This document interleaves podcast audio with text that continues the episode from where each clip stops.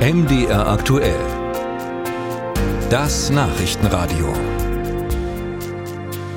Die Deutsche Nationalbibliothek möchte deutschsprachige Twitter-Nachrichten, die Tweets also, archivieren.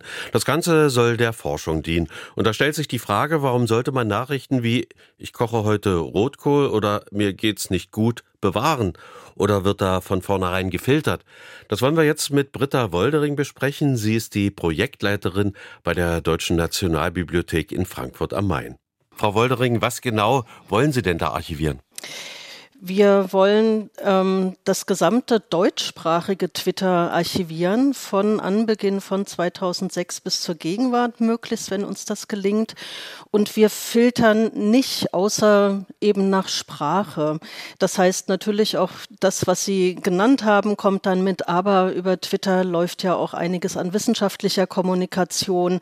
Die Politik bedient sich Twitter für ihre politischen Kampagnen. Also es ist ja ein ganz großes Spektrum von Nachrichten, von Informationen, von Kommunikation, was über Twitter läuft. Und wir als Deutsche Nationalbibliothek, die den gesetzlichen Auftrag haben, alles in Deutschland publizierte zu sammeln, für uns gehört Twitter eben genau auch zu, zu dem hybriden Mediensystem in Deutschland und ist Teil dessen, was gesammelt und für die Ewigkeit bewahrt werden sollte. Von welchen Datenmengen sprechen wir denn da?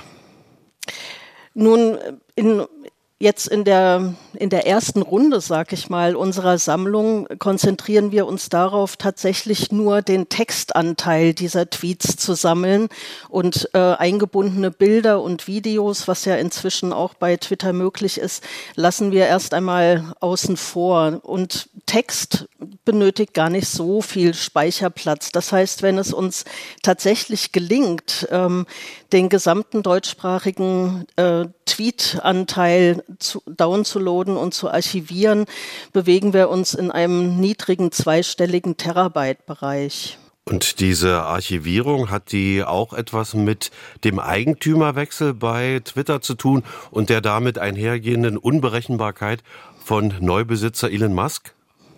Ja, das war tatsächlich der Auslöser dafür, dass wir ähm, dieses Projekt jetzt angegangen sind. Ähm, Seitdem Elon Musk Twitter übernommen hat, verändert er die Plattform, verändert den Charakter, aber auch Funktionalitäten, ähm, so dass gar nicht klar ist, wohin da die Reise gehen wird. Und wir ähm, haben mit unserem Projektpartner, dem Science Data Center for Literature, von denen auch tatsächlich die Initiative kam, ähm, gesagt, das ist jetzt ein historischer Moment sozusagen, wo sich diese Plattform wahrscheinlich stark verändern wird. Und jetzt sollten wir zusehen, dass das, was es bislang gibt, dass wir das archivieren können und eben auch bei uns in der Deutschen Nationalbibliothek archivieren können. Denn wir wissen auch nicht, wie lange das Archiv, das Twitter zur Verfügung stellt, überhaupt noch zugänglich sein wird.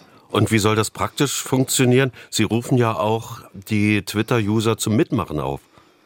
Ganz genau, denn das sind schon große Datenmengen. Wir haben eine Berechnung angestellt, um, um wie viel es sich handeln wird. Wir schätzen dreieinhalb bis vier Milliarden deutschsprachige Tweets, die seit 2006 getwittert wurden. Ähm, das herunterzuladen, wenn man das mit, mit einem Account macht, das würde ähm, ja ewig lange dauern. Deswegen eben die Idee, das über Crowdsourcing zu machen, aufzurufen, dass diejenigen, die einen sogenannten Academic Research Access haben zu dieser Twitter-Schnittstelle, dass die uns helfen und ähm, bei dem Download mitmachen, so dass viele Downloads parallel laufen und insgesamt das schneller gehen kann. Das klingt aber relativ kompliziert, ist also eher was für Profis. Ganz genau. Also es kann leider nicht einfach jeder so mitmachen, der, der so einen ganz normalen Twitter-Account hat, sondern es bewegt sich tatsächlich auf, auf Datenebene. Also die Datenschnittstelle zum Twitter-Archiv muss angesprochen werden können. Dafür braucht es bestimmte einen bestimmten Zugang, den man bei Twitter beantragen muss. Und nur mit diesem Academic Research Access geht das überhaupt.